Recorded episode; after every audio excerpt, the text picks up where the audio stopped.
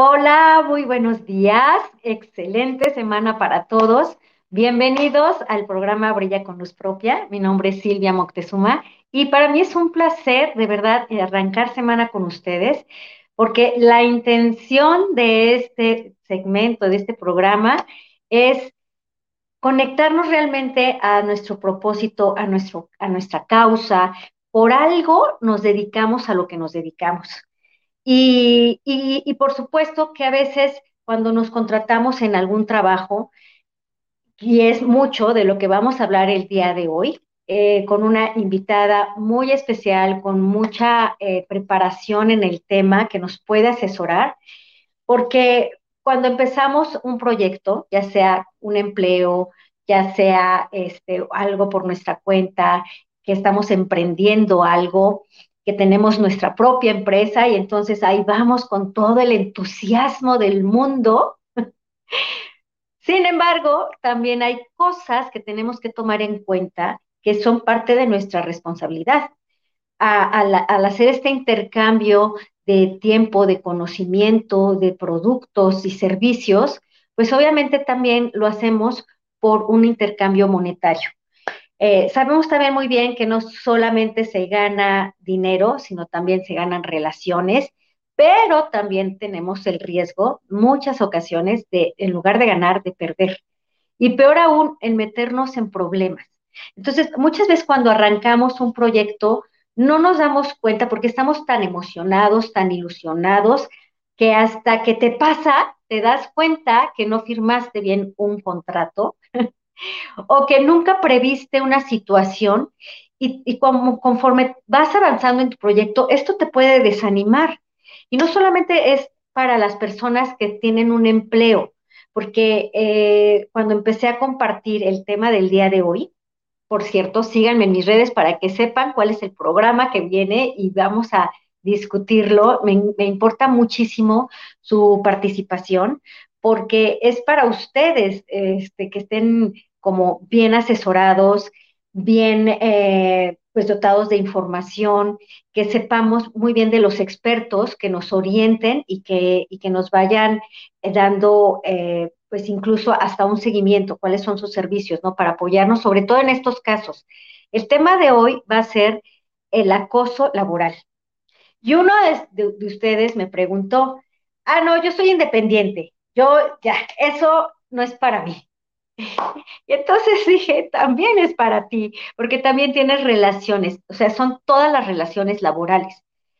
Incluso, no solamente vamos a ver que es la relación, el abuso viene de tu jefe o de tu superior o de tus clientes, también de tus proveedores, de tus compañeros, incluso de las personas que contratas o muchas veces de todas aquellas personas que, son tus subordinados. También el abuso laboral es por todos lados.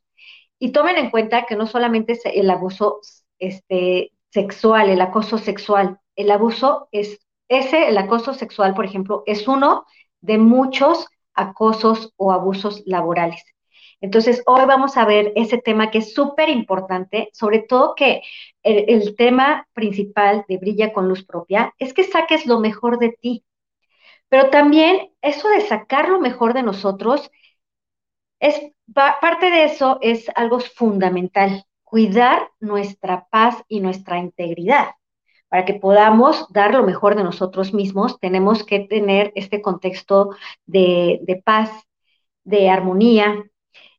Pero una cosa es lo que se dice y otra cosa es lo que pasa. Entonces, ¿qué, qué, cuál es la mejor manera de que en el mundo, valga la redundancia, en lo mundano, en nuestras relaciones, en la cotidianidad, cómo podemos perseverar y cuidar esa paz y esa integridad, no solamente nosotros, sino en todo nuestro equipo laboral. Entonces, pues vamos a entrar a ese, a, ese tema de lleno. Les presento a una licenciada en educación, especialista en, este, en la cuestión laboral, Mónica Eguía Serrano, que estamos transmitiendo, este, y esta es la maravilla del streaming. Tú en Tijuana, yo en Querétaro, y esto es para todo habla hispana. Bienvenida, Mónica. Muchas gracias, Silvia. Muchas gracias a toda tu audiencia. Gracias por la invitación. Sí, estamos en efecto en Tijuana, son dos horas menos de la Ciudad de México, dos horas menos de Querétaro, pero aquí estamos con mucho gusto para platicar de este tema tan interesante y tan importante para todas las personas que, que nos desenvolvemos en este mundo laboral. Claro, y a mí me, me interesa mucho porque eh, que antes, antes de entrar de lleno al programa, eh, muchas veces cuando he impartido algún curso, alguna tutorial de cómo, a qué nos dedicamos, ¿sí? ¿Cuál es nuestro propósito de vida? ¿Cuál es nuestra causa? ¿A qué hemos venido? ¿No? Que empezamos como a filosofar, a querer conectarnos con nuestro, lo mejor que tenemos para dar. Eh, porque bien, yo creo que el principio es primero haz lo que te haga feliz. Pero muchas veces está en las, en las situaciones de desafío más grandes que hemos tenido, lo que le llamamos problemas. Ahí es en donde realmente conectamos con nuestra causa, ¿no? Que es como esa, esas ganas de expresar, de, poner límites, y yo creo que va mucho de la mano con tu labor, Moni. ¿En qué momento decidiste dedicarte a esto? ¿Cuál fue la vivencia que para, ti fue el parteaguas para, para ahora dedicarte a, esta asesoría? Pues mira, pues este, la experiencia es la, llave que me lleva a, bueno, a dedicarme a esto. Eh, yo, por experiencia propia y por vivencias propias, pues eh, empecé a ver que había mucha injusticia con los trabajadores. Eh, primero me desenvolví en el ámbito eh, educativo privado. Y en el ámbito educativo privado, pues los maestros tienen mucho de perder. ¿Por qué? Porque no es lo mismo ser maestro de escuela federal que maestro de escuela particular. Y hay muchos abusos, muchos abusos desde, desde eh, empezando por la manera en que contratan a los maestros en, en las escuelas particulares, ¿no? Y la carga de trabajo excesiva que se les da a los maestros de escuelas particulares, sin contar los maestros que trabajan por horas, que de repente eh, los contratan sin seguro social y una serie de situaciones. Entonces, ahí yo empecé a ver que había ciertas injusticias, ¿no? O maestros que estaban siendo contratados por el medio de outsourcing en los cuales, pues cuando tú te contratas por esa vía, y ahorita ya está regulado, pero en el momento en que yo tuve un accidente de trabajo fuerte, eh, pues me di cuenta que la pensión, cuando te contratan por, o la pensión parcial que te dan, porque te dan primero una pensión parcial cuando es accidente calificado como riesgo de trabajo, la pensión parcial este, de dos años te la dan por muy poquito dinero. Es sobre lo que te reportan al IMSS. Yo ahí empecé a ver que esa situación era muy injusta para los trabajadores, para los que estábamos laborando, y yo dos años recibí 750 pesos de pensión mensual.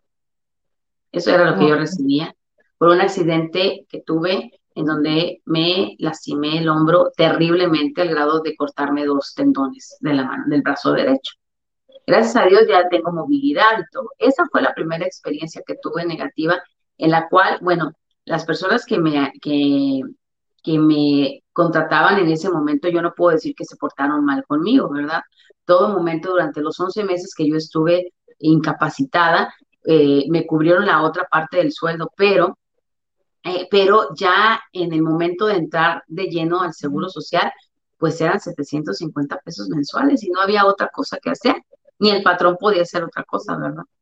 Entonces, pues desde ese, desde ese momento dije, no puede ser posible que los trabajadores estemos tan desprotegidos en, muchos, en muchas cuestiones que son legales, algunas de ellas, o sea, no es que el patrón esté incurriendo en cosas, pero son formas en las que el que sale perjudicado es el trabajador, por un lado, ¿no? Por el otro, em, hace unos meses fui víctima de despido laboral injustificado, pero yo ya tenía una serie de maltratos y de promesas incumplidas dentro de ese trabajo, que por eso que ahorita mencionas que hay que leer muy bien y hay que tener muy bien claro los puntos y ponerlo siempre por escrito, eso es muy importante. Todas las promesas que se le hagan a uno en materia laboral tienen que ir por escrito, porque las palabras se las lleva el viento y las buenas intenciones también se las lleva el viento. Entonces, a mí en ese trabajo se me había dicho que yo abría la plaza, en, estaba yo trabajando en Aguascalientes y que después yo me iba a encargar de la oficina. Y no fue cierto. No fue cierto, entró otra persona, esa persona hizo su negocio y además, este, pues me mandó a hacer home office voluntariamente a fuerzas, este, durante año tres meses, en el cual no se me pagó, ojo para todas las personas que hagan home office, se te tiene que pagar la luz, la, el proporcional de luz y de tu internet que estés utilizando para tu trabajo. Eso es una reglamentación de hace dos años a raíz de la pandemia. Pero yo ya lo estaba haciendo. Yo hice home office por la pandemia, pero yo no hice, pero el home office adicional me lo aventé porque la persona esta quiso, ¿sí? Regreso a la oficina y ¿qué pasa? Hostigamiento laboral desde el primer momento, discriminación hacia mi persona por mi edad desde el primer momento. Pero esto que le pasó a mí, le pasa a miles de personas en el país todos los días. Todos los días. Mande. Claro, Moni, ese es el punto súper importante de tu labor, que te, te, das cuenta y te volteas a ver que es a muchos compañeros eh, en diferentes situaciones y en diferentes, eh, a lo mejor, áreas de desempeño, pero que todos en algún momento dado hemos padecido de sentirnos que nos están incumpliendo el contrato, que están abusando de, nuestro tiempo, de nuestros recursos, porque ahorita que es la primera vez que escucho que el home office se te tiene que pagar lo proporcional al, recurso de la luz y de, de este, del internet. Y que otras de las cosas no conocemos hasta que estamos en un problema. Entonces, tú, tú das ese asesoramiento personal, también das las capacitaciones de, la, del abuso o el acoso laboral. Platícanos más a grandes rangos, a rasgos, qué es el abuso laboral, Moni, para entrar de lleno al, al, tema. Pues mira, el, el acoso laboral y el hostigamiento laboral son dos cosas distintas. En el caso de lo que yo te platicaba fue hostigamiento laboral. ¿En qué consiste el hostigamiento laboral? Yo te voy a hacer la vida pesada en el trabajo, pero de tal manera que es tan sutil que no vas a tener elementos. De hecho, no hay quien ahorita en México, por lo pronto en el estado de Aguascalientes, quien te lleve una denuncia de hostigamiento laboral. El hostigamiento laboral son conductas eh, recurrentes tanto del patrón hacia sus trabajadores como entre colegas ¿sí? Entre, entre personas del mismo nivel laboral, o también puede ser de un compañero que ascendió, de los mismos compañeros que se quedaron abajo, hacia una persona que tiene categoría superior en el trabajo, en el, organigrama. Entonces, eso es el hostigamiento, es tan sutil como no invitarte a una junta, como darte... Mm, te voy a platicar de mi experiencia personal, como darte una orden y después querer eh, dudar de tus facultades de inteligencia, en el sentido de quién te dijo que hicieras eso, eh, de dónde sacaste esa idea. Tú me la dices, no es cierto, yo no te dije nada. O de no avisarte, ¿no? A una junta. Eh, oye, pues avisamos, llegas tarde a la junta, quedas mal. Entonces empiezas a dudar de tu capacidad. Dice, pues que estoy, perdón, que estoy haciendo yo mal. no, pues es que el memo se entregó, es que se te mandó el correo, no lo viste, esconder las cosas y las herramientas laborales es algo infantil, puede sonar infantil, pero es cierto. Hay muchas personas que esconden la engrapadora, em, el CPU, esto es cierto, ¿eh? o sea, ha sucedido. Cosas así en donde estropean tu trabajo. ¿A quién se lo hacen? y, y, perdona, a lo mejor voy a sonar muy arrogante al respecto, a la persona que da su 200%, a la persona que saben que da lo mejor de sí y que es muy buena en lo que hace. A esa persona se lo hacen. O cuando te lo hacen, cuando en mi caso ya no quieren que estés ahí. Es muy, es un, es muy obvio cuando alguien ya lo está haciendo porque tú renuncies, porque esa es la finalidad, que la persona hostigada renuncie. ¿Por qué? Porque si tú renuncias, solamente tienes derecho a tus irrenunciables que la ley te otorga. Si a ti te corren, que fue mi caso, ¿sí? Entonces ahí sí puedes ir a conciliación de arbitraje y pelear tus derechos y decir, ¿sabes qué? Fue injustificado mi, mi, mi, mi despido porque pasó esto y esto y esto, ya venían unas actitudes atrás, puedes llevar incluso pruebas al respecto, y entonces ahí te tienen que indemnizar por tu antigüedad y te tienen que dar tres meses de sueldo. Pero eso muchas empresas no lo quieren hacer. Entonces, ¿qué es la vía más fácil? Hostigar al empleado. Okay. En el caso de los empleados, hostigar al compañero que me esté estorbando porque ¿por qué él subió y yo no? Si yo soy más capaz de que siempre va a haber alguien más capaz que tú, ¿no? Si, ah, si te toca ascender al puesto o te ven como una amenaza. Eso es el hostigamiento y es tan sutil que el, el, el target es mermar tu autoestima y mermar tu seguridad y tu capacidad laboral, que tú dudes de ti mismo. Ese es el punto. Hacerte sentir. Sí, es como, es como hacerte sentir menos para que no me pidas más. Exactamente. Y te, tengo, aquí estancado. Es, es lo que eh, muchos dicen eh, mm, como opacar, opacarte para que, como tú dices, terminas creyendo que tú eres incompetente, ¿no? Entonces, pues así, ¿qué posibilidad tienes de un ascenso, de pedir más eh, de dinero o otras condiciones para mejorar tu, tu labor?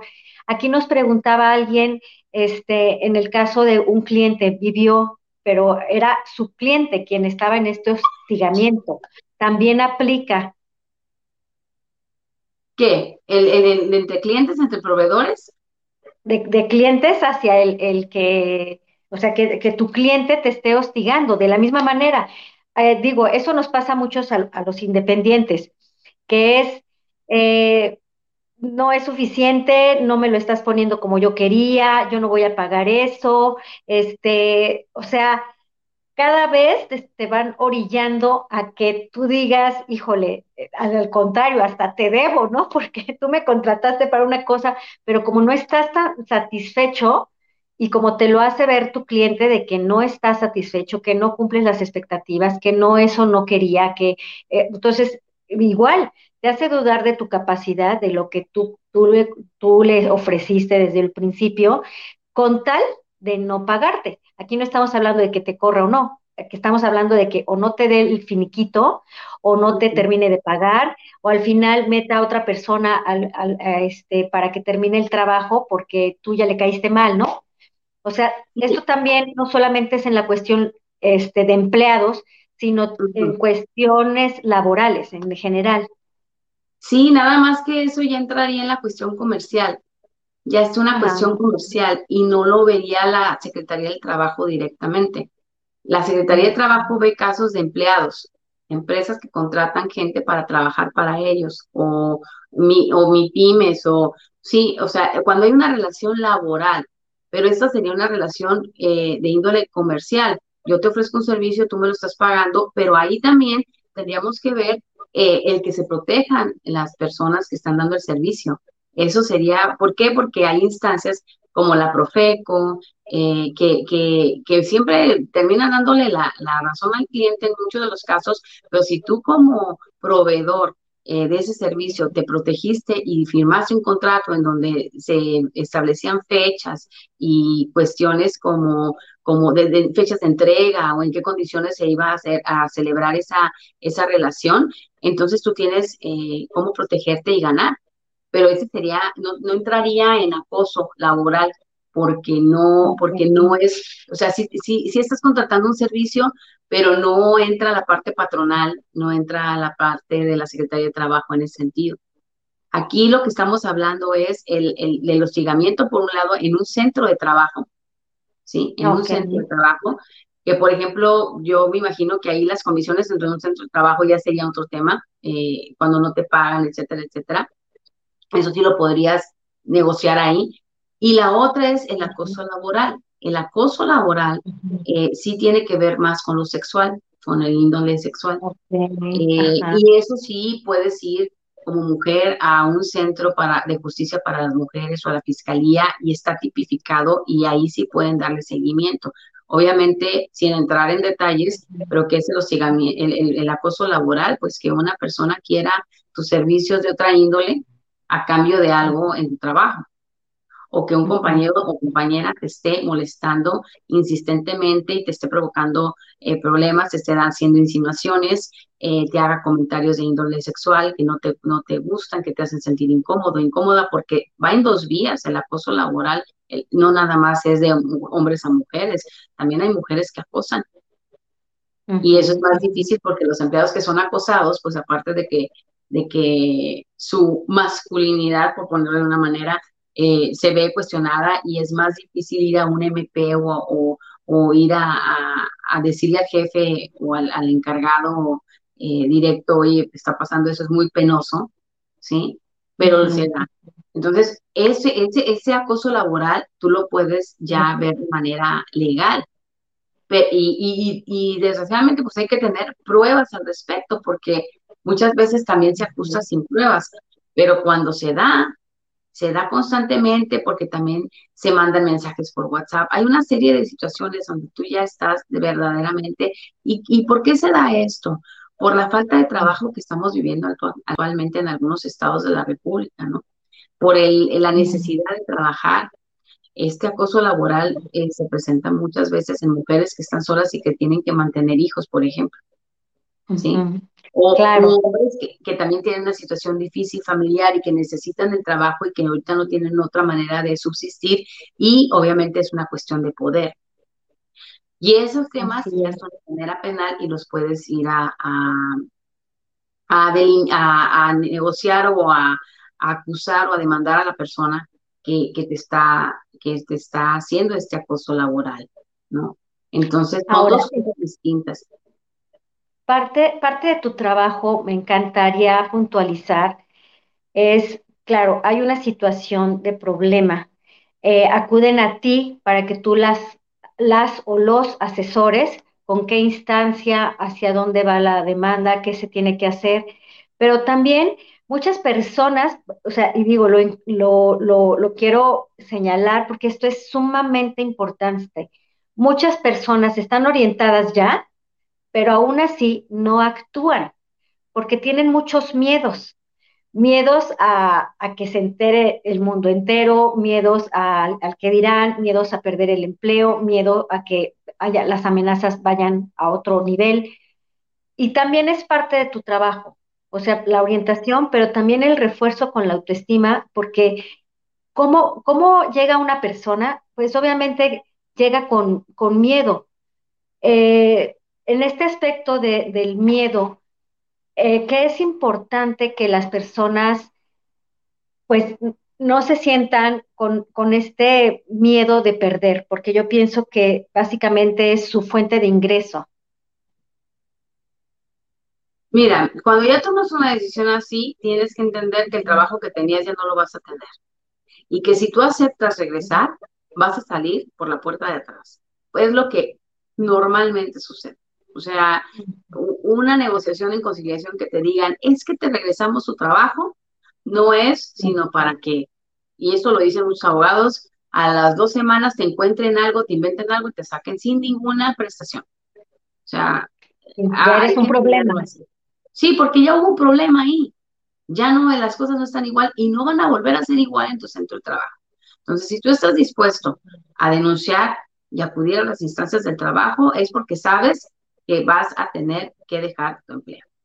Y no se acaba la vida ahí, aunque es muy angustiante el hecho de saber que te vas a quedar sin trabajo y, tu, y sin tu fuente de ingresos. Sí, sí lo sé porque lo viví, sí lo he vivido, pero yo creo que más importante tu paz mental, porque no vas a poder funcionar en la vida si estás angustiado, porque tienes un trabajo en donde te sigan todos los días y te hacen sentir que eres una persona que no es capaz.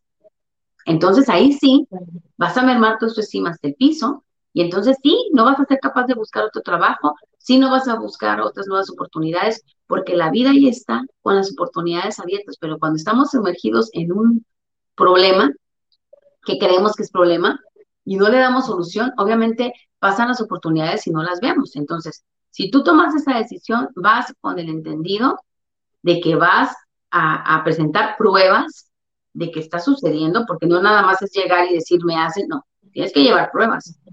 ¿sí? Y te van a, y vas a tener un careo, por hablarle de una manera, a la hora de conciliar con esa persona. ¿Sí? Porque esto es una cuestión legal, es un juego.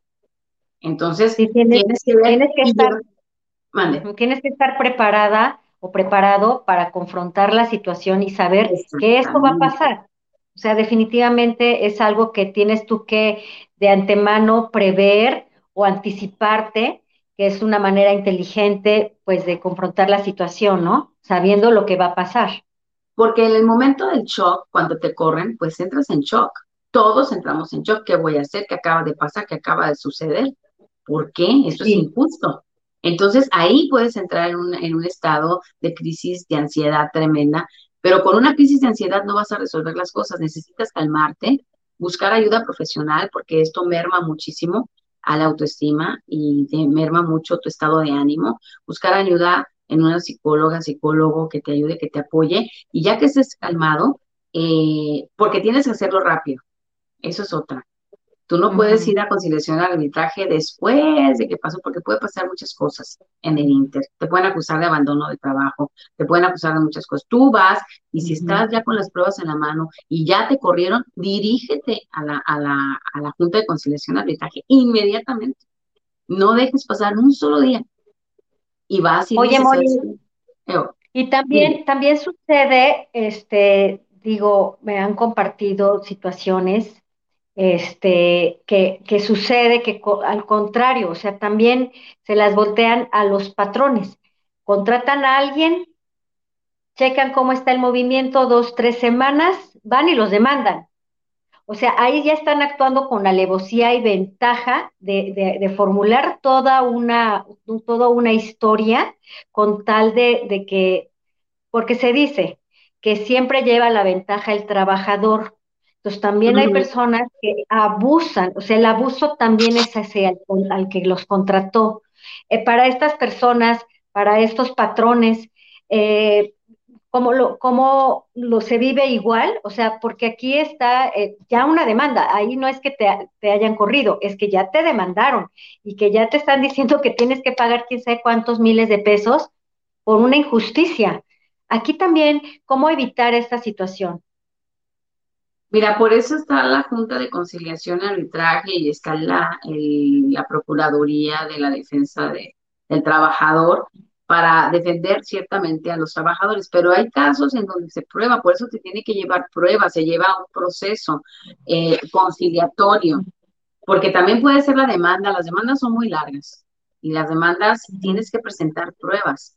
Y en el momento en que un trabajador sí se le haga fácil demandar a un, a un patrón pero si el patrón tiene la razón, eh, no va a haber de otra. O sea, no es, no es tan fácil. O sea, sí es un momento muy, muy incómodo el demandar a un, a un patrón y para el patrón también, pero, pero cuando tienes las pruebas y te asiste la razón como patrón, la, ganas, ¿sí? Pero sí, el proceso es muy, muy complicado y es muy desgastante, ¿no? Eh, ¿Por qué? Porque muchas veces ese trabajador lo que quiere pues es dinero entonces, ¿cómo, ¿cómo lo obtiene? Pues demandando, haciendo una serie de cosas, pero también no es tan fácil salirte con la tuya porque tienes que llevar pruebas. Tienes que llevar todas las pruebas. Y, y, el, y, y si ya vas a irte a una demanda, porque primero viene la parte conciliatoria y el, el, el abogado conciliador, el conciliador es el que determina si procede o no procede. Y las dos partes van a hablar. O sea, no es tan sencillo ya salirte con ese tema, pero si de que los hay, los hay. Este, pero pues, obviamente presentando las pruebas correspondientes. Y es un proceso muy largo y difícil. También algo que me llamó mucho la atención que lo que haces no solamente es impartir este el curso de, de acoso laboral y hostigamiento, sino también para prever eh, das los cursos de cómo presentarte a pedir empleo. O sea, creo que ahí también es como el, el previo a. Uno nunca va a pedir trabajo sabiendo que va a haber problemas, sino nunca se presenta. Exactamente. Pero dentro de esa ilusión y dentro de esa esperanza de que ya voy a tener trabajo, es en donde me gusta, me van a pagar bien, o bueno, pues aunque no me paguen bien, pero tengo chamba. Pero dejas pasar por alto ciertas situaciones como que vas a firmar un contrato y, o que a veces solamente es de palabra y no existe el contrato. O sea, entonces, dentro de las asesorías que das y el curso, me decías, hay un curso que es de, eh, recuérdame el nombre, Moni, que, que es el previo para, para saber llenar un currículum, para la primera entrevista y para proyectarte y hablar lo que esperas. Y también se vale que tú cuestiones al que te va a emplear. Pues mira, son varios. Eh, me gusta mucho hablar de ambientes laborales también. Y tengo un tema de norma 035 que así lo quisiera tocar. Esta norma 035 salió a raíz de toda la cuestión de la pandemia que estuvimos viviendo y de todo lo que eh, surge en referencia a la salud psicoemocional de los trabajadores. Esto es un, uh, una norma obligada para todas las empresas que se esté evaluando constantemente a los empleados y la situación que ellos sienten que viven dentro de las empresas y que el ambiente sea lo más armonioso posible. ¿Por qué? Porque si tú tienes un ambiente armonioso vas a evitar todas estas cuestiones que te estaba platicando, ¿no? Eh, eh, patrones estresados que gritan a sus empleados, eso ya no va. Eh, el, hostigamiento entre empleados, el ambiente interno, laboralmente hablando.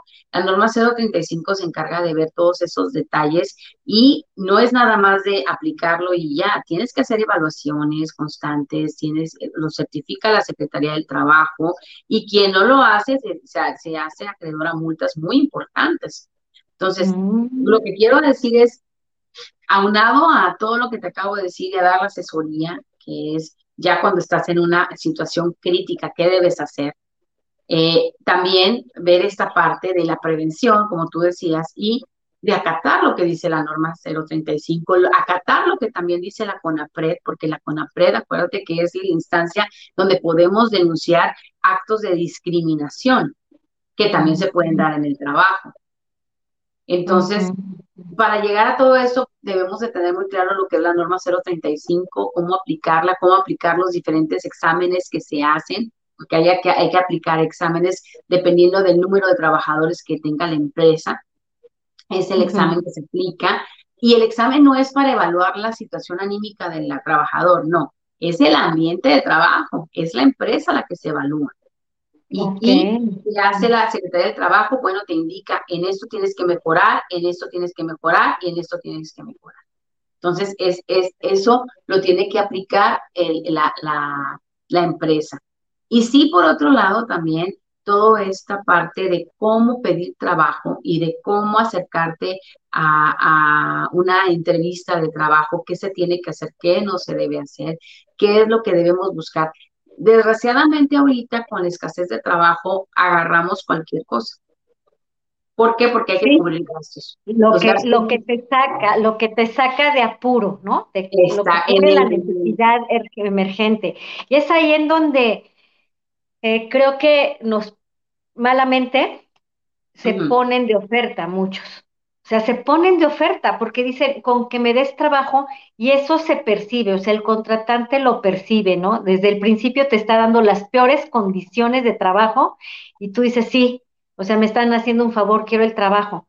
Eh, ¿qué, qué es importante tomar en cuenta bajo una situación de necesidad, Moni? Pues muchísimas cosas. Primero, ¿qué prestaciones te van a dar? Al principio, no mostrar necesidad de trabajar.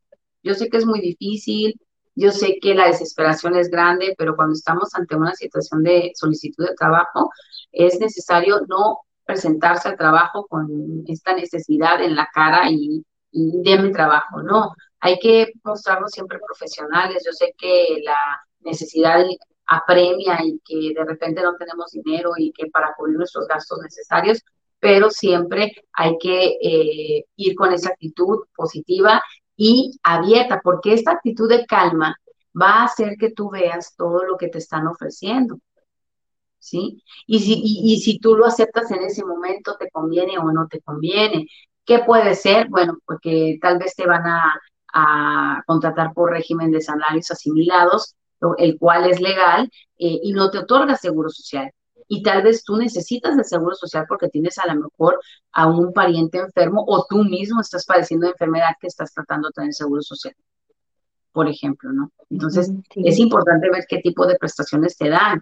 Eh, tienes fondo de ahorro, tienes eh, fondo para el retiro, te pagan por outsourcing. Ojo, antes, ahora hubo una regulación hace unos años sobre las outsourcings. Las outsourcings antes podían contratar, y se hacía un mal uso de ellas porque se va de impuestos con ellas, podrían contratar empleados eh, esenciales por medio de outsourcing. Hoy está prohibido. Solamente puedes contratar empleados que te hagan trabajos externos no sé, en una oficina, pues el que te va a arreglar las computadoras, por ejemplo, o el plomero, o el electricista, pero no las personas que están ahí. Entonces, si a ti te pagan, eh, pues y tú decides aceptar un trabajo donde la mitad te la paguen en, en ¿cómo se llama?, en, efectivo y la otra eh, en, en, nómina, eh, el mínimo, pues que tengas en cuenta que estás afectándote a ti mismo y que eso no está bien y que eso no es legal. Entonces, tienes que, si tú vas angustiado, no vas a ver todo eso. Todas estas cosas que pueden estar ahí, que de repente cuando ya estás tranquilo y te ves dentro del trabajo, dices, ah, caray, pues yo lo acepté porque tenía necesidad de este momento. Esto no me gusta, el trato no es, el, o sea, sí, sí, el primer punto es ir tranquilo a una entrevista de trabajo. Eh, siempre decir la verdad en tu, en tu, en tu currículum vitae en tu CV, no inventes algo que no, que no sabes hacer. Hay gente que por tener un trabajo infla todas estas eh, cualidades que podemos tener y a la, hora de la hora, cuando estás dentro del trabajo, no sé, se me ocurre, por ejemplo, eh, que puedas inventar que sabes usar todos los, todo el Office, ¿no? Todo el Office, todos los programas para oficina. Y resulta que cuando te piden una hoja de Excel con fórmulas y no las sabes hacer, ahí te vas a exponer. Puedes aprender, pero si el trabajo es inmediato y tú tienes que hacer cosas de contabilidad, por ejemplo, y no las sabes hacer, pues no las pongas. Pon realmente lo que sabes hacer. Eso va a ser tu carta de presentación. Además de siempre ir eh, bien arreglado en las medidas de tus posibilidades y mostrar siempre una actitud segura. Y todo eso en una entrevista de trabajo es importante porque el, el, que está haciendo la entrevista, pues sí, ya leyó tu currículum, pero en la entrevista se ve quién eres, qué actitud tienes, cuáles son tus ideales en la vida, tus objetivos. Eh, en la plática, muchas veces ahí es donde se toma la decisión, más que todo lo que puedas escribir en un, un, currículum. Entonces, pues también por esa vía eh, hay que ser sinceros, tanto una parte como la otra, y ahí es el momento vital en donde tú puedes decidir si quieres ese trabajo, si te conviene o buscas otra cosa, porque eso no es para ti.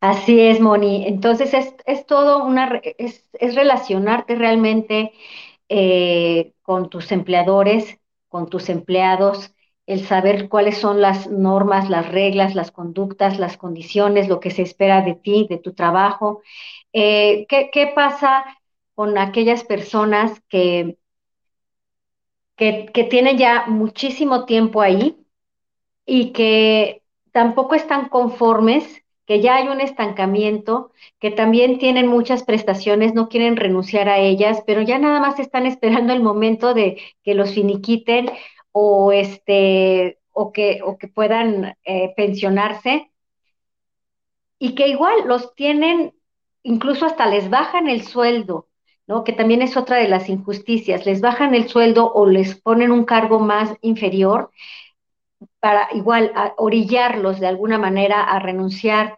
porque, vaya, yo creo que mientras tengas un rango y que te lo bajen o que te bajen las condiciones o el sueldo, eso también se lo podríamos tomar como un abuso, Moni. Sí, porque una persona que lleva muchos años en un empleo, eh, eh, posiblemente la indemnización, si ellos lo corren, pues sea muy alta. Hablábamos de esta, lo que te tienen que dar por antigüedad. Entonces, pues imagínate, si una persona tiene 25 años, pues obviamente te van a bajar el sueldo para no darte tanto, etcétera, etcétera, etcétera. Y, y aparte, si viene la jubilación, entonces ahí sería todo un tema que tendrías que verlo con un abogado laboral para que te asesore perfectamente bien, porque ahí no nada más está en juego tu trabajo, está en juego tu pensión de por vida. Claro, y, yo he escuchado muchos casos de esos en donde ya están a punto, o sea, ya, ya tienen una necesidad como muy próxima, en donde dicen, ya nada más me faltan cinco años, tres años, pero con las conductas los están orillando a que renuncien porque son como mucho hostigamiento, lo que tú le llamas este el día con día, bajito a la mano, te quito de rango, aunque muchas veces hasta te mantengo tu sueldo, pero te quito el rango, te resto autoridad, pongo a otra persona, o sea, de una u otra manera te estoy haciendo también que renuncies porque me va a costar muy caro. Exactamente, puedo decir, yo, yo sí recomendaría en esos casos una asesoría con un abogado laborista eh, especialista eh, y que ellos van a tener la mejor opción para ti, porque sí, obviamente te tienes que defender. Ahí, como lo decía, no nada más estás jugando tu empleo, estás jugando todos estos años que estuviste elaborando, todas estas semanas cotizadas. Eh, tener bien presente, hay una aplicación de IMSS en la cual puedes bajar y tener en tu celular y ahí tienes toda tu información toda tu información y puedes pedir tus certificados de semana cotizadas, puedes tener todo, o sea, absolutamente todo ahí, tu número de seguridad social, para que siempre nos hagamos responsables, como tú dices al principio, de nuestra situación laboral, de cómo estamos contratados y de lo que vamos llevando a cabo en nuestro trabajo. Y en este sentido, sí, tristemente, hay muchas empresas que hacen eso, te bajan el sueldo, eh, tienen que, te, quieren quieren que renuncies, pues para que no tengas lo que, lo que te corresponde. Pero yo creo que para eso hay instancias, para eso está la ley y para eso podemos definitivamente buscar la mejor asesoría posible para que eso no suceda. Y ahí tendría que ver mucho, yo no puedo decir aguántate, porque si ya son poquitas semanas, pues podría ser, pero si ya es un par de años, porque esto empieza por lo regular un par de años antes, entonces eh, hay que, hay que estar bien asesorados legalmente. Yo, yo digo, y tú lo sabes, eh, que la buena asesoría legal eh, te abre todas las llaves y te abre todas las puertas, perdón, te abre, es una llave que te abre todas las puertas, corrijo. Porque, y que a veces es, que a veces es la parte, que a veces esas situaciones las tratamos de evitar porque decimos, ay no, ya, así que se quede, no quiero tener problemas, pero resulta que en el siguiente empleo, sí, en el siguiente empleo es lo mismo. En, cambias de empleo y es eso y más. O sea, de, una u otra manera es como, como si la vida te estuviera diciendo, pon límites, afronta la situación y hazte responsable, que, que, es una parte que yo creo que es la más valiosa de, de, de este tema, hacernos responsables. Porque también estamos estamos contratándonos porque vamos a ofrecer algo, pero también porque vamos a recibir algo y nuestra responsabilidad es cuidar nuestros intereses, ¿no? Y nuestra integridad. O sea, si es asesorarte de los expertos. Aquí me, llegó un mensaje preguntándome acerca de, de, las mujeres cuando las corren, cuando resulta que están embarazadas. Ah, eso es, eso es muy buena. Ahorita eso es, lo peor que puede hacer un patrón, porque se va todo el peso de la ley, todo el peso de la ley contra el patrón. No, tiene que buscar la asesoría legal. Cuando te, ya eso es antiquísimo, eso no se usa, eso no va, y las mujeres que están embarazadas tienen muchos, tienen protegidos todos sus derechos. Entonces, que no las eh, amedrenten con que, por ejemplo, eh, hablabas del tema de los contratos aguas con esto. Muchas mujeres embarazadas que no tienen contrato, con eso las, las amedrentan. Es que pues ni firmaste contrato. Ojo, es más difícil para un patrón demostrar que un trabajador no trabajó, vaya la redundancia, en su empresa, que para un trabajador demostrar que sí lo hizo. Entonces, esas amenazas de, de, pues no tienes contrato, es perjudicial para el patrón o para el trabajador, porque el patrón tenía la obligación de darte el contrato a firmar. Si tú no lo firmaste fue porque no te lo dieron. Entonces, no, que no les dé miedo por ese lado, si la amenaza viene por ese lado. Y las mujeres que están eh, embarazadas tienen que ver, eh, primero, eh, una asesoría legal en el sentido de ir a la Procuraduría del Trabajo, este, platicar su caso, ahí hay abogados también, si no tienen dinero, y hay abogados que los pueden asesorar. Y si tienes mucho tiempo ya trabajando ahí, te embarazaste y ahora te quieren correr, pues es hora de que tomes eso en tus manos. Este, igual, eh, también ver si estabas embarazada en el momento en que te contratado, porque sí lo tienes que decir, porque acuérdate también que viene lo de la cuestión del IMSS y la, y la, y la incapacidad por maternidad. Entonces, todo eso. Pero si el caso de esta persona que está hablando es, yo trabajé mucho tiempo y no, y, y ya me están corriendo porque estoy embarazada, eso es totalmente, ya hay una ley que protege eso y hay que acudir a la instancia correspondiente para, porque pues te van a defender. No es tan fácil ya correr a una mujer porque está embarazada. Además, eso es discriminación y puedes ir a la CONAPRED. Y entonces en la CONAPRED levantas tu acta, tu oficio y obviamente van a sancionar a la empresa que lo esté haciendo. Te puedes ir por dos vías, por la laboral y por la CONAPRED. Ajá, claro, es importante saber cuáles son las instancias, es parte de nuestra responsabilidad, ¿no?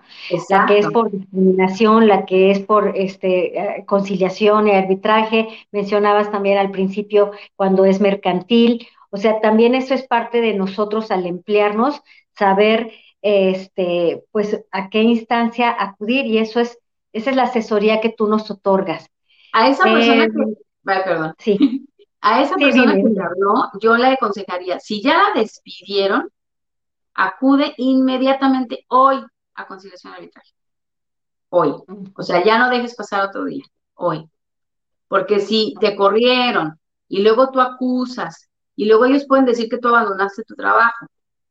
¿Sí? Entonces, si tú vas a conciliación arbitraje, tú ya estás justificando los días que no ya no fuiste a laborar, ya no te pueden por ese lado atacar. Así que yo le aconsejaría a esta mujer, si ya la despidieron por eso, que vaya a conciliación y arbitraje y ponga una denuncia por este, porque la, porque la despidieron por estar embarazada. Y ahí empieza todo el proceso. Y ahí le van a dar toda la asesoría que necesita y ahí le van a decir para dónde se puede hacer. Ahora, también hay que ver si es dependencia pública o dependencia privada. La dependencia privada se ve en la Secretaría del Trabajo. Las causas de discriminación, por ejemplo, y de, y de maltrato se ve en la Comisión Estatal de Derechos Humanos de tu entidad, en el caso de las cuestiones laborales eh, de índole eh, gubernamental, todos los que son empleados de gobierno. Ok, ok. Y hay una junta para ellos también, ¿no? Pero, pero cuando se trata de violentar los derechos, como en el caso de esta mujer, si ella trabaja en una dependencia pública, hay que ir a la Comisión Estatal de Derechos Humanos. Y si no, hay que ir a la Junta de Conciliación y Arbitraje a, poner esta queja y a la CONAPRED a poner también la denuncia correspondiente por discriminación, porque eso es discriminación por embarazo. Claro, por y la discriminación es, eh, defínenos más la discriminación laboral porque es una es la del embarazo, la otra es por porque traes tatuajes, por ejemplo, también eso podría también es discriminación. Ahora mucha gente que tiene tatuajes y antes anteriormente en las empresas por cuestiones de salud eh, de alguna manera decían que las personas con tatuajes no se aceptaban, ¿no? Entonces ahorita por tatuajes también, eh, también por la edad, por la edad, porque en este país parece ser que es un crimen empezar a cumplir edad. Em, en mi caso particular, yo fui víctima de, discriminación por mi edad y se me acusó de violentar a mis compañeras que tenían entre 20 y 25 años. Eso es discriminar. Que te hagan comentarios como, es que ya no les tienes paciencia por tu edad. Es que como ellas son más jóvenes que tú. Eso, comentarios. Son Hacerte sentir que eres menos valiosa, eso ya es una discriminación. Ay, es que por tu edad ya se te olvidan las cosas. Ahora, si en el empleo y, bueno, obviamente las preferencias sexuales también. También, esa es otra manera de discriminar. Y ahora, Moni, una pregunta este, que me surge. Si eh, antes de que te contraten, ahí dicen, no se aceptan tatuados, no se aceptan mujeres embarazadas, no son, no, no, no se aceptan este, personas con preferencias sexuales o distintas al género, no sé. Si ya lo están poniendo en la contratación, ¿eso ya no es discriminación? Es que no lo van a poner, Silvia, porque eso es discriminar. Entonces ellos no van a tener un papel donde, eh, la, empresa no va a tener un papel donde diga que no esto, no lo otro, no aquello, porque ya es discriminar. Cualquier persona que se acerque a pedir un trabajo. Mira, en Estados Unidos está prohibido preguntarle la edad a una persona antes de contratar. Okay. Porque si preguntan la edad, y, una persona puede ir a y preguntan la edad y no les das el trabajo, una persona, cualquier persona puede decir, no me lo dieron por la edad. Entonces, eso no lo vamos a ver en, en, los contratos de trabajo. Eso más bien es útil. Eso te puede pasar, por ejemplo, en el caso de los tatuajes, una revisión médica que te pidan de, de, requisito en el cual eh, te digan que no, no, no procede porque tienes tatuajes o así, pero así que esté escrito, escrito, no creo, tendría que ser muy, muy, la persona que redacte un contrato de ese tipo tendría que ser este, demasiado inocente como para no pensar que te van a, te van a contestar con la demanda. Cualquier persona que se acerque a pedirte trabajo. Estas discriminaciones se hacen de manera obviamente sutil y, y, en, y, en, situaciones en donde no puedas probar que te discriminaron. Pero ya estando en el, trabajo, este, pues también se pueden obtener pruebas de eso. Es difícil, pero sí se puede hacer. ¿Por qué? Porque tú puedes probar que no, que no estás, que, que estás siendo víctima, perdón, de, de, ese delito, de, de, discriminación y que por eso te estás quedando sin trabajo. Como en el caso de esta chica, que se haciendo discriminada por estar embarazada. Y se le está despidiendo por estar embarazada. Ahora, la explotación laboral incurre en el abuso laboral, que te estoy explotando en tus horas, o sea, no, no, no tienes un descanso adecuado, este, o eres menor de edad, te estoy explotando porque te, te, pedí que hicieras esto, pero también quiero que hagas esto y esto, y eso ocurre mucho, que ponen a, a, las, a los empleados a hacer trabajos que para los que no fueron contratando, contratados y que no tampoco tienen una remuneración. También este, eso es una, la explotación laboral también incurre en abuso. Claro que sí, porque eh, en el contrato de trabajo que tú firmes, por eso es importante que cuando te den tu contrato lo leas, porque ahí vienen todas sus actividades, todas sus actividades, lo que tú estás obligado a hacer. Entonces, eh, cualquier cosa que se salga de eso, pues ya es un abuso. Y tú puedes decir, esto no está en mi contrato, yo no puedo hacer esto, yo no debo hacer eso porque esto no está en mi contrato. Entonces, eh, tenemos que fijarnos bien que estamos firmando y a qué nos estamos comprometiendo. Ahí yo te puedo nombrar escuelas, eh, en el ámbito de, las escuelas, hay maestros que de repente tienen que trabajar los sábados, hay maestros que tienen que hacer guardias tales, tales horas, o sea, hay, hay maestros que tienen que cuidar niños, Cuidar niños es una responsabilidad muy grande. Eh, y no un maestro tiene por qué estar cuidando niños después de sus horas de clase. ¿Sí? ¿Por qué? Porque tal vez este, tienen servicio de guardería, pero pues no, ya esas situaciones ya la tiene que ver un profesional, ¿no? Pero a lo mejor en su contrato sí estaba y, él, y esa persona no se fijó.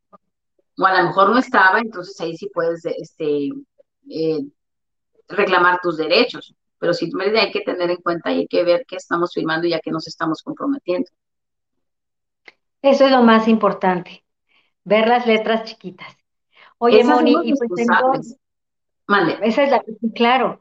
¿En dónde te podemos contactar? ¿En dónde se pueden, eh, este, pues, hacer una, una reunión contigo personalizada? Porque aquí podemos mencionar y, y, y, si toda nuestra audiencia nos contara algún caso, yo creo que cada caso es diferente.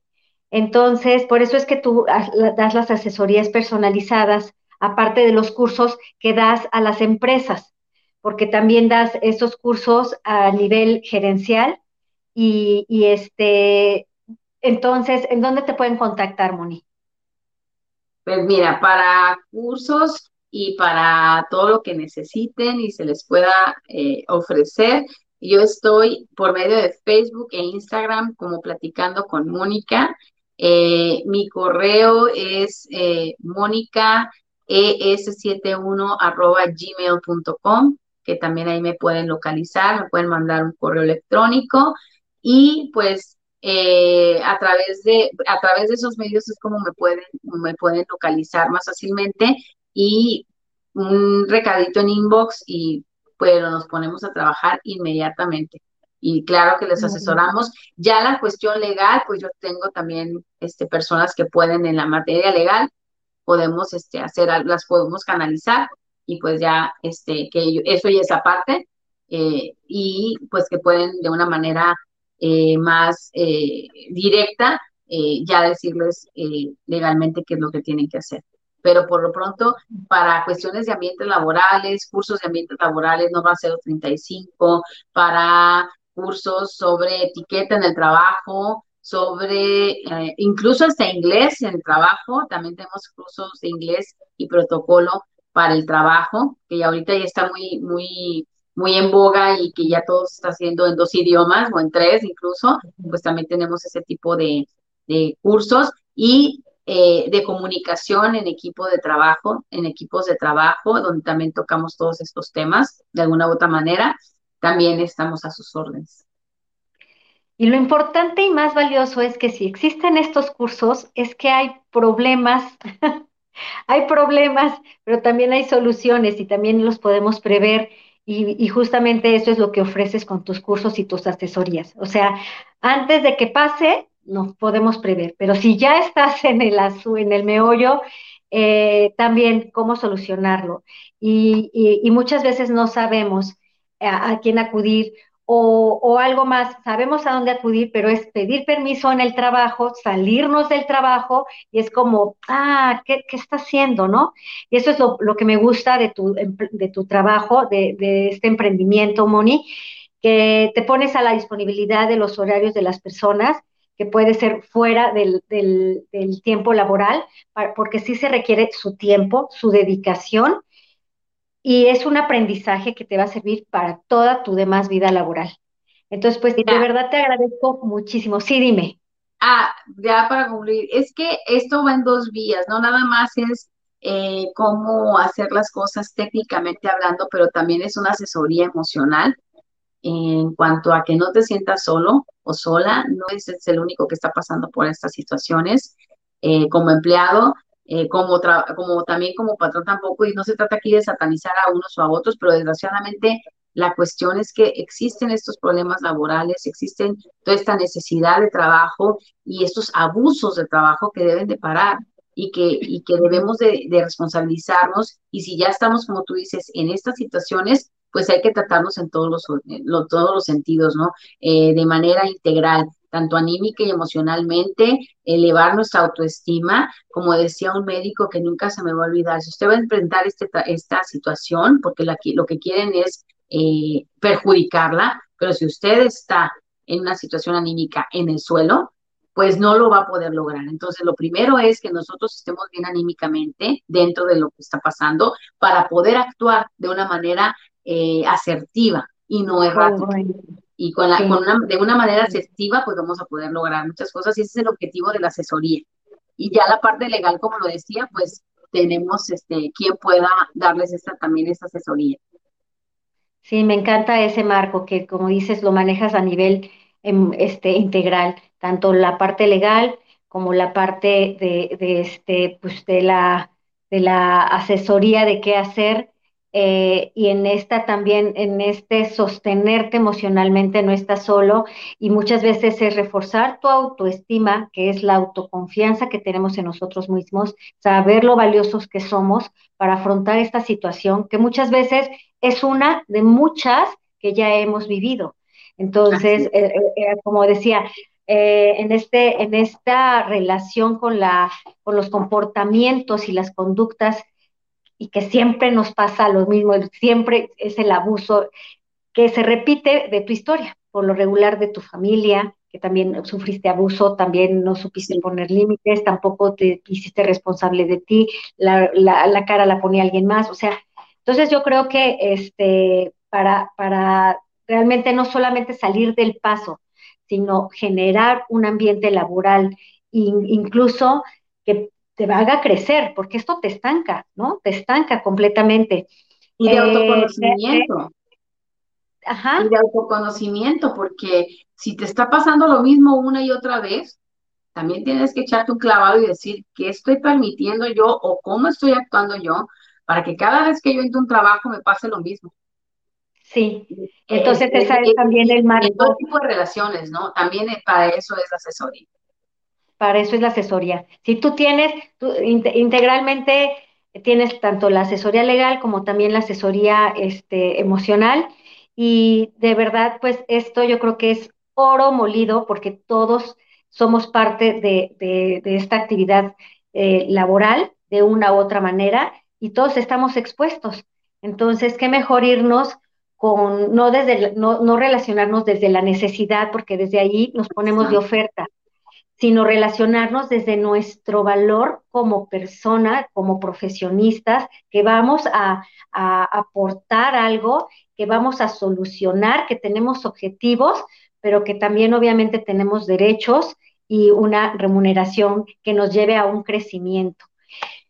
Pues de verdad, Moni, te agradezco muchísimo. Pónganse en contacto con ella, cualquier duda. De todas maneras, aquí están sus redes sociales. Este, mándenle solicitud de amistad en Instagram, en Facebook, manténganse informados, porque me decías que ahorita de entrada no tienes un curso, pero estás planeando próximamente sacar el, curso que aparte puede ser en línea y que ahora ya todos estamos como muy abiertos a, entrar a, redes sociales y tomar este tipo de, de conocimientos, Moni. No, eh, de hecho viene un curso en camino sobre ambientes laborales que próximamente te mandaré eh, la información.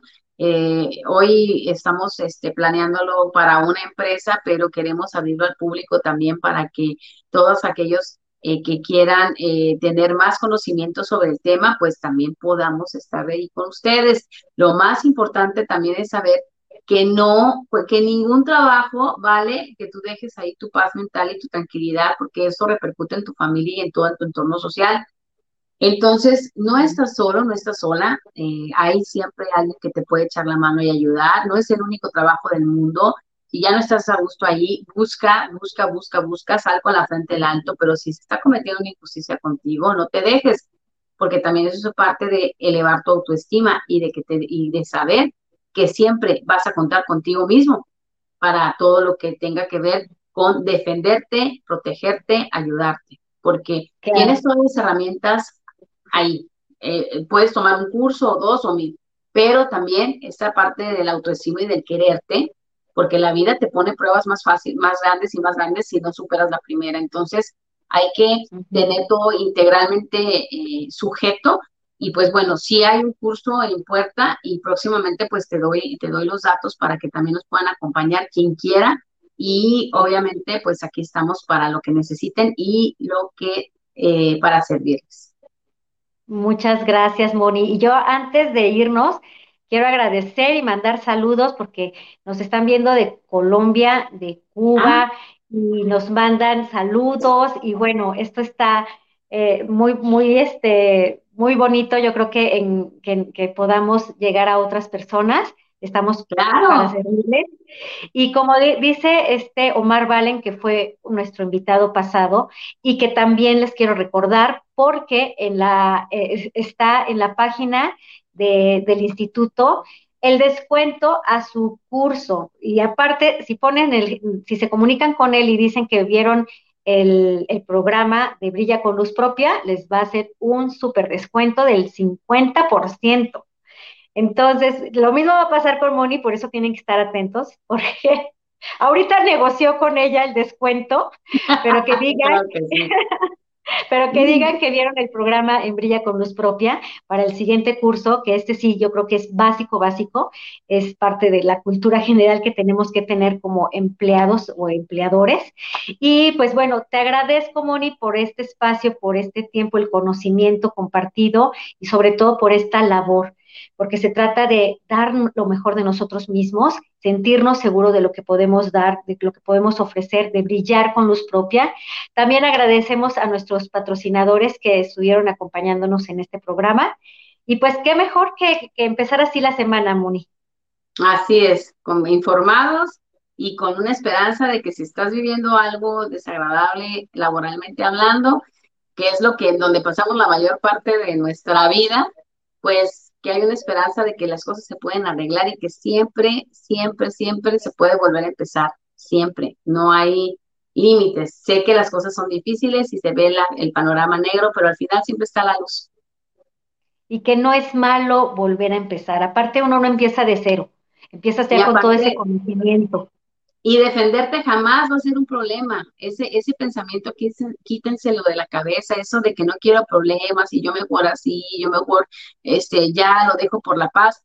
No, porque es tu defensa. si no te defiendes, ¿tú quién? Si no proteges tus derechos, ¿quién lo va a hacer? Entonces hay que dejarnos eso de lado. Nunca va a ser. Nunca va a ser. No, para nada. Y, me quiero, no, quiero que nos vayamos y cerrar con broche de oro este programa, que tengan muy en cuenta que lo que uno permite se repite. Entonces, ahí es en donde tenemos que poner un alto y sabernos defender.